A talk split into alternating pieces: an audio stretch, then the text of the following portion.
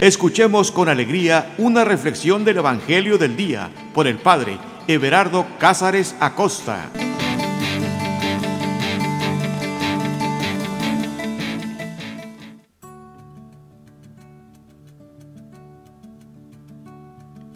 Carta de amor. Eso es la Sagrada Escritura. Una carta de amor para ti y para mí. Es Dios quien nos escribe estas líneas porque es Dios quien nos ama. Y sin lugar a dudas, la Sagrada Escritura es una carta de amor. Y en ella, en ella está escrito todo lo que necesitamos para vivir y saborear la vida. Todos los secretos, todos aquellos detalles y cosas que solamente el amor puede entender, aquí están, en el Evangelio, en la Sagrada Escritura.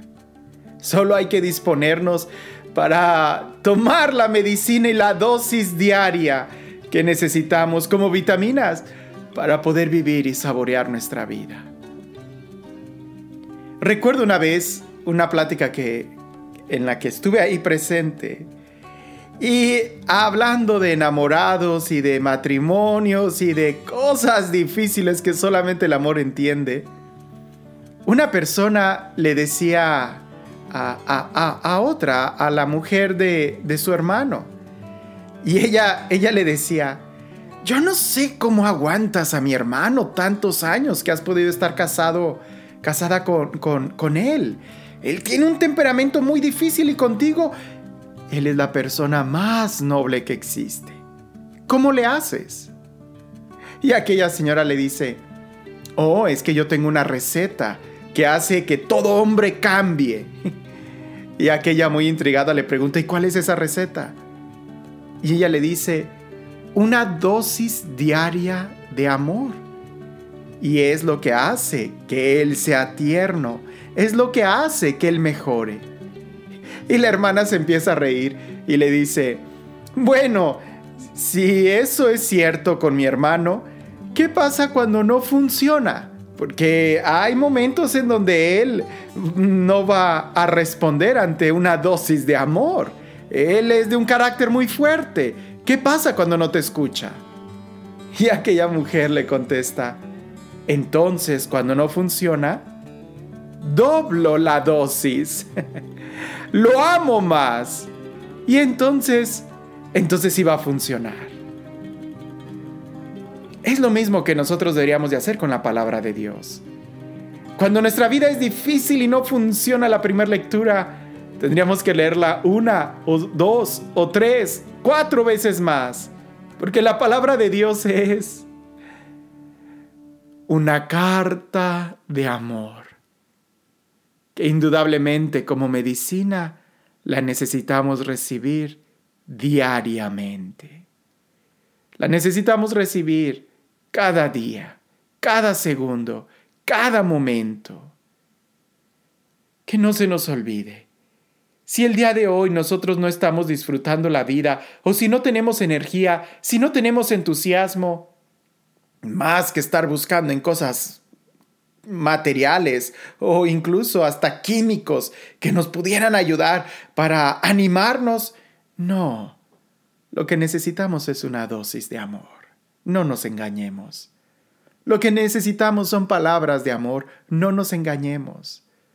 Lo que necesitamos es escuchar de nuestro Padre que Él nos ama y Él está orgulloso de nosotros, que Él cree y confía en nosotros. Por eso, disponte en este momento para escuchar su palabra, para tener un encuentro con su amor para dejar que todo se transforme. Así que abróchate los cinturones, ponte ahora sí que el casco de seguridad, súbele el volumen y dispón tu corazón, porque iniciamos en el nombre del Padre, del Hijo y del Espíritu Santo.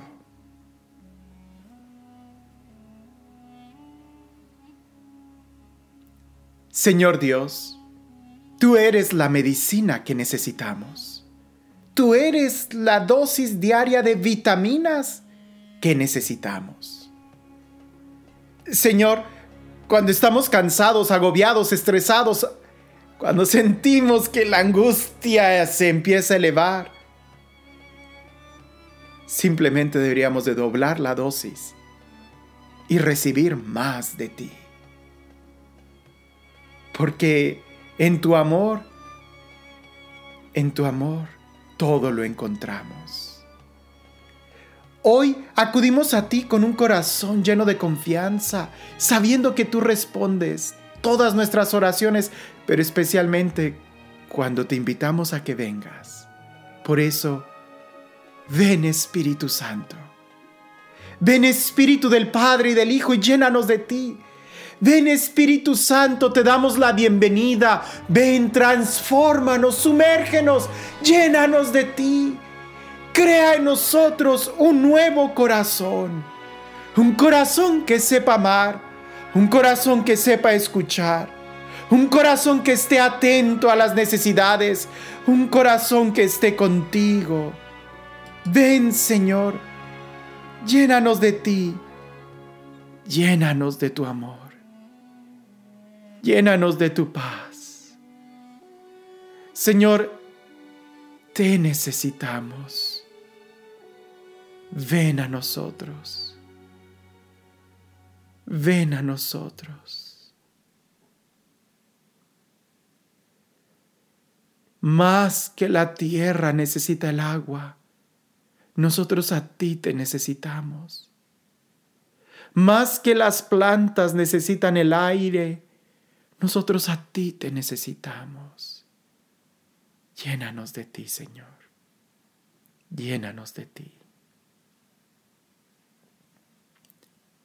El texto que vamos a meditar está tomado de Mateo capítulo 9, versículo 35 al 38.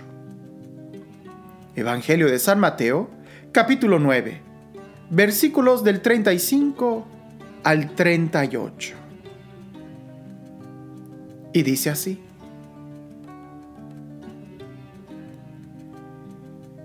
Jesús recorría todas las ciudades y aldeas, enseñando en sus sinagogas, predicando el Evangelio del reino y curando todas las enfermedades y dolencias.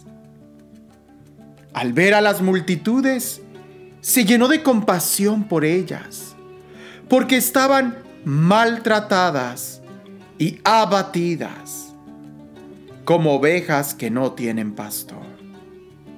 Entonces les dijo a sus discípulos, La mies es mucha, pero los obreros pocos.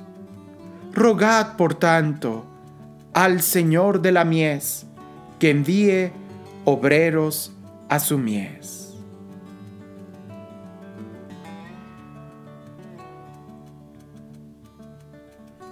¿Te has preguntado cómo sería un día en la vida de Jesús? ¿Cómo sería su caminar? Pues aquí lo encontramos en el Evangelio. Jesús recorría todas las ciudades, dice, y aldeas enseñando en sus sinagogas y predicando el Evangelio del Reino, y curando todas las enfermedades y dolencias. ¡Wow! Eso sí que es mucho trabajo. Jesús recorría todas las ciudades. Jesús no se detiene en un lugar, no se hace cómodo. Jesús siempre está caminando, avanzando. Jesús es alguien que está en movimiento. Es algo que nosotros debemos de aprender en nuestra vida espiritual que si queremos seguir a Jesús, que si queremos seguir las huellas del Maestro, tenemos que ponernos en movimiento. Porque Jesús no se queda quieto en un lugar, Jesús avanza, Jesús camina. Y el Evangelio lo dice de una manera clara, Jesús recorría todas las ciudades y aldeas enseñando en sus sinagogas. Y aldeas. Eso también para que haga un contraste el Evangelio es porque quiere subrayar que Jesús no solamente busca los lugares llenos de gente poblados, sino que también va incluso a los lugares pequeños, a las aldeas donde no hay tanta gente. Porque al final lo que Jesús está buscando no son multitudes, sino corazones. Y alguien pudiera decir, pues sí, pero en las ciudades se encuentra más gente. También la gente del pueblo es importante. Jesús no está buscando multitud, está buscando corazones. Y pareciese que lo que más está buscando Jesús es la gente necesitada. Por eso, subraya el Evangelio, enseñando en sus sinagogas y predicando el Evangelio del reino. Esto es de suma importancia, porque en un orden de necesidades, lo primero que hace Jesús es enseñar. Porque si la gente no está instruida, va a sufrir. En el libro del Deuteronomio encontramos esa frase. Mi pueblo sufre a causa de su ignorancia. La mayoría de los sufrimientos más fuertes que nosotros tenemos no son provocados por enfermedades físicas, sino por ignorancia, porque cometimos un error, porque no sabíamos, porque nadie nos advirtió. Si nosotros supiéramos, si estuviéramos más instruidos, entonces nos ahorraríamos muchos errores, muchas heridas. Por eso, en prioridad, Jesús enseña y predica el Evangelio. Dos cosas. A veces nos cuesta entender la diferencia entre una enseñanza y una predicación. La predicación está en la línea de querer de una u otra forma como provocarnos el encuentro. La, la predicación está cargada de mucho de mucha emoción, de testimonio, de convicción, de movimiento. Usualmente las predicaciones son más atractivas que las enseñanzas, porque las enseñanzas sí están más dirigidas a un, a un conocimiento intelectual, a un entender y distinguir las cosas, a un entender, discernir y profundizar en la verdad. Esa es la enseñanza, es una clase, es, es un catecismo, es algo que ya es para la gente instruida. Por eso se enseña en la sinagoga, pero se predica el Evangelio del Reino en cualquier lugar. A veces nosotros queremos solamente que se nos predique, que se nos anime, pero la predicación aunque es necesaria y hay que recuperarlo porque pareciese que hay épocas donde pura enseñanza y pocas predicaciones. Pero también podemos caer en el error de que sean muchas predicaciones y poca enseñanza. La predicación eh, me va a ayudar a provocarme el encuentro con Cristo, a provocarme la fe, a suscitar en mí la fe. Pero entonces yo tengo que nutrir esa fe con una enseñanza.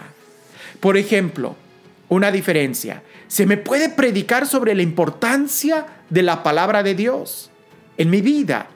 Y esa predicación tiene que llevarme a convencerme de qué tan importante es la palabra de Dios en mi vida. Y a lo mejor el hermano que está predicando va a hablar del testimonio de su vida cuando él empezó a comprometerse a leer el Evangelio de manera diaria y cómo el Evangelio transformó su vida. Ah, entonces cuando yo escucho la predicación sobre la importancia de la palabra de Dios, me debe de llevar a convencerme y a tomar la decisión de leer la palabra de Dios diaria. Pero la enseñanza de la palabra de Dios ya es propiamente entrar a un estudio sistemático de la palabra de Dios y poder entender y distinguir entre una una parábola, una hipérbole, una enseñanza, eh, una analogía, géneros literarios de la Sagrada Escritura, la historia, el agiógrafo, la relación que tiene el agiógrafo en la inspiración divina para escribir estos textos, las fechas, o sea, todo eso ya no es una predicación, porque supone que la persona ya está interesada en querer escuchar la palabra de Dios lo entendemos. Una cosa es la enseñanza y otra cosa es la predicación. Las dos son importantes en nuestra vida. Escuchar las predicaciones que nos ayuden y nos motiven, pero también escuchar las enseñanzas que nos den la solidez y la firmeza de nuestra fe y que nos ayuden a construir no solamente algo intelectual, sino también toda una vida moral. Porque no podemos, si nada más vivimos de predicación en predicación, pues eh, eh, va a llegar un momento en donde no vas a poder sostener tu vida. Y vas a empezar incluso a confundir muchos sentimientos. Pero tampoco podemos vivir de pura enseñanza. Las dos cosas son importantes. Por eso Jesús enseñaba y predicaba. Y después viene lo siguiente, curando todas las enfermedades y dolencias. A veces nosotros queremos solamente que se nos cure, que se nos sane de las heridas, que se nos sane de, de nuestras dolencias, sin querer ir a una enseñanza, sin querer ir a una predicación, sin querer ir a, a un curso, pues perdóname, perdóname la expresión, pero quiero que quede bien claro.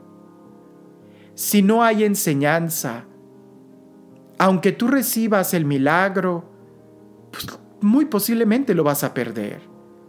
Porque es como el cochinito, perdóname el ejemplo, pero quiero que quede claro. Es como el cerdo, el cochino, el, puerco, el, el choncho, no sé cómo le llames en tu país, tú me entiendes. Es como ese animalito que el milagro es que lo bañes y que esté limpio.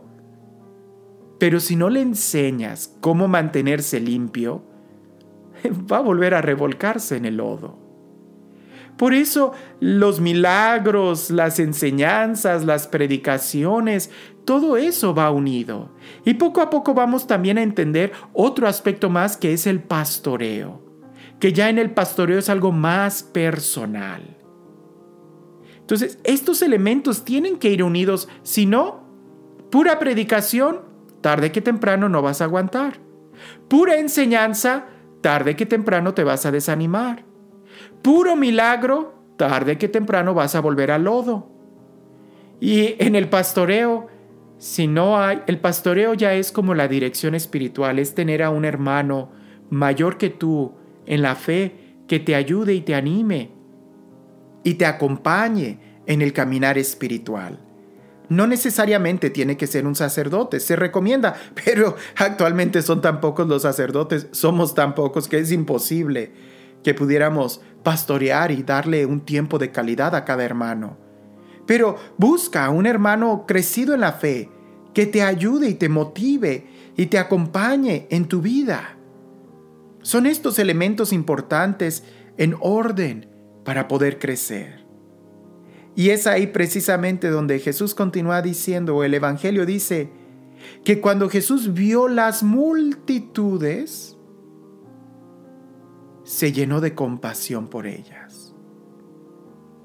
Cuando Jesús vio las multitudes, se llenó de compasión por ellas. Te soy sincero, cuando yo he visto grandes multitudes que se reúnen para un congreso, para un retiro, a veces me lleno de tanta alegría. Y es bueno, me alegro porque sé que están buscando a Dios. Pero a mí todavía me falta tener esa mirada de Jesús. Mirar el corazón de las multitudes. No me malinterpretes. Cuando tengo una persona frente a mí, cuando cuando tengo una persona frente a mí, a veces puedo sentir una compasión tremenda porque puedo sentir y ver el dolor, las heridas que la persona trae. Pero Jesús, al ver a las multitudes, Él no mira a las multitudes. Él mira el corazón de cada uno. Por eso es capaz de llenarse de compasión por ellas porque estaban maltratadas y abatidas como ovejas que no tienen pastor. Y es ahí donde entra el otro aspecto, el pastoreo. Entonces hemos visto la enseñanza, la predicación, los milagros, pero hace falta el pastoreo. De una u otra manera, Dios va a proveerte a ti una enseñanza, una predicación. Dios puede darte el milagro sin ninguna intervención humana. Es Dios quien lo hace. Pero en el pastoreo En el pastoreo sí necesitamos a otro hermano que nos ayude a caminar. Solos es muy difícil. Solos nos vamos a lastimar. Solos nos vamos a herir. Solos vamos a estar maltratados. E incluso, a veces no solamente no tenemos un pastor, no tenemos con quien caminar, sino que incluso tenemos malos pastores, malos consejeros, malas amistades, que lo único que hacen es herirnos, lastimarnos, maltratarnos.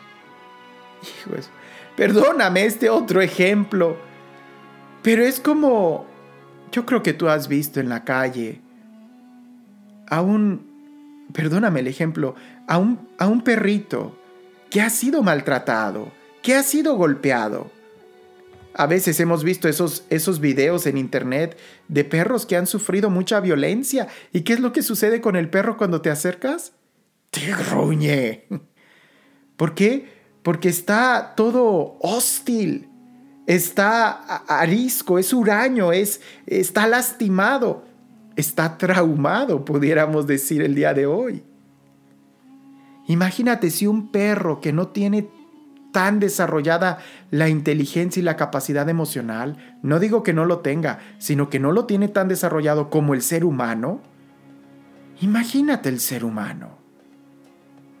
Por supuesto que cuando hemos sufrido traiciones, cuando hemos sido lastimados en este diario caminar, por supuesto que vamos a sentir eh, eh, ese dolor, esa herida, y cuando alguien se acerca estamos lastimados, estamos heridos, no queremos que nos toquen.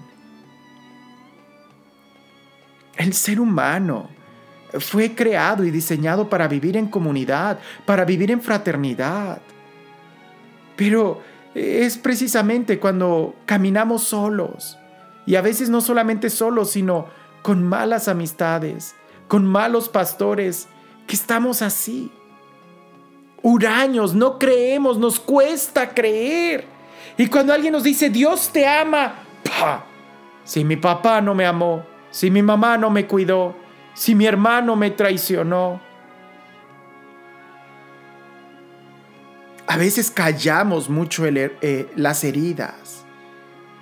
Y he tenido la oportunidad de estar escuchando muchos testimonios de hermanos que a los que Dios ha sanado, a los que Dios ha liberado, de, sus ataduras históricas y, y ay, cómo me duele, cómo me duele escuchar historias.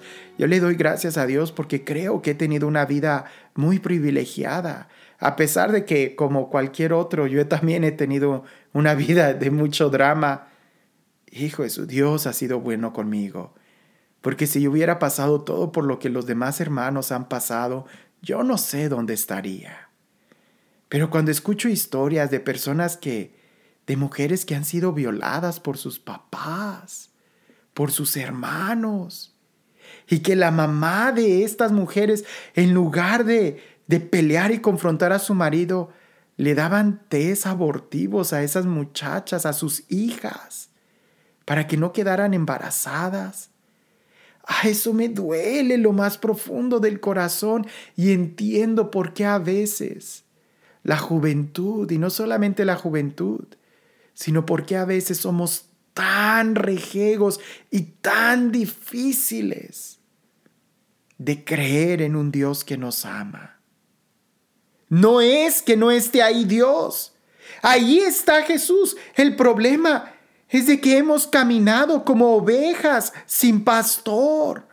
Y estamos heridos, lastimados. Y eso cuesta, cuesta que la semilla del amor crezca en nosotros.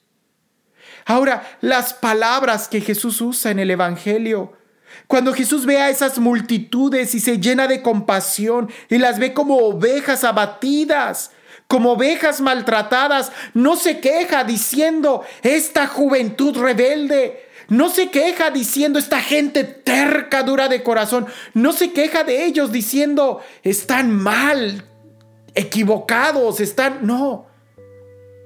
Incluso Mira lo más hermoso del corazón humano.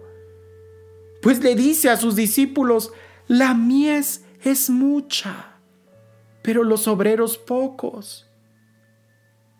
Fíjate la palabra que usó, la mies. a la mies, mies significa cuando el grano ya está listo para ser cosechado. El grano, lo mejor de la cosecha. No dice, hay mucha hierba, necesitamos trabajadores para arrancar la hierba. No, tampoco dice, hay que podar estas plantas, hay mucha traición aquí, hay muchas cabezas que cortar. No, tampoco lo dice. Dice mies. Jesús ve en todos ellos lo mejor, lo mejor. Ve un fruto, ve la esperanza, ve la cosecha. Cree, Dios cree en ti. Por eso dice, rogad por tanto al Señor de la mies que envíe obreros, que envíe trabajadores. ¿Para qué? ¿Para qué trabajadores? ¿O qué clase de trabajadores? Exactamente igual que Él, que Jesús. Esos son los trabajadores que necesitamos. Gente que sea capaz de dejarlo todo y enseñar, predicar, sanar y pastorear. Para eso necesitamos nosotros recibir la enseñanza, recibir la predicación, ser sanados, ser pastoreados y poder caminar con Jesús, haciendo lo mismo que Él. ¿Y tú? ¿Tú estás dispuesto a caminar con el Cordero? ¿Tú estás dispuesto a ser un discípulo más de Jesús? Creo que no tenemos opción, porque si no somos discípulos, quiere decir que nos hemos estado resistiendo a la palabra y seguiremos así, abatidos y maltratados. Hasta el día que tú decidas ser discípulo de Jesús y te comprometas a caminar con Él, entonces en ese momento lo tendrás a Él como pastor y ya no estarás herido, lastimado, abatido, sino que serás ahora parte de la solución de la medicina, del amor de Dios.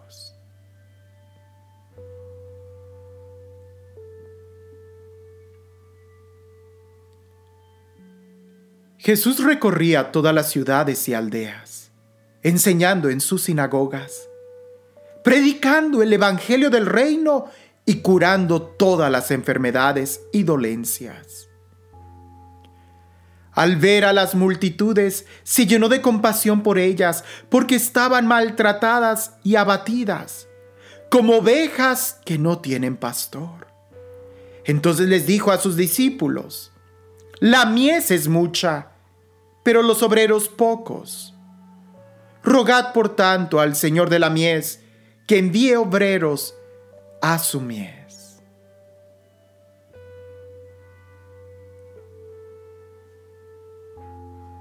Señor Jesús, tú miras nuestro corazón.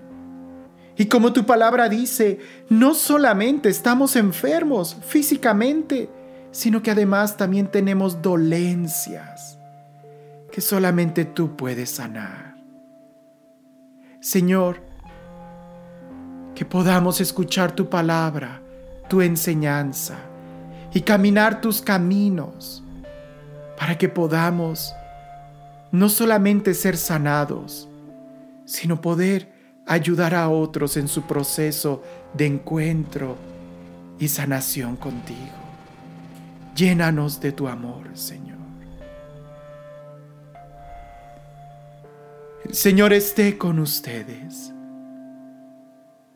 Y la bendición de Dios Todopoderoso, Padre, Hijo y Espíritu Santo, descienda sobre ustedes y permanezca para siempre.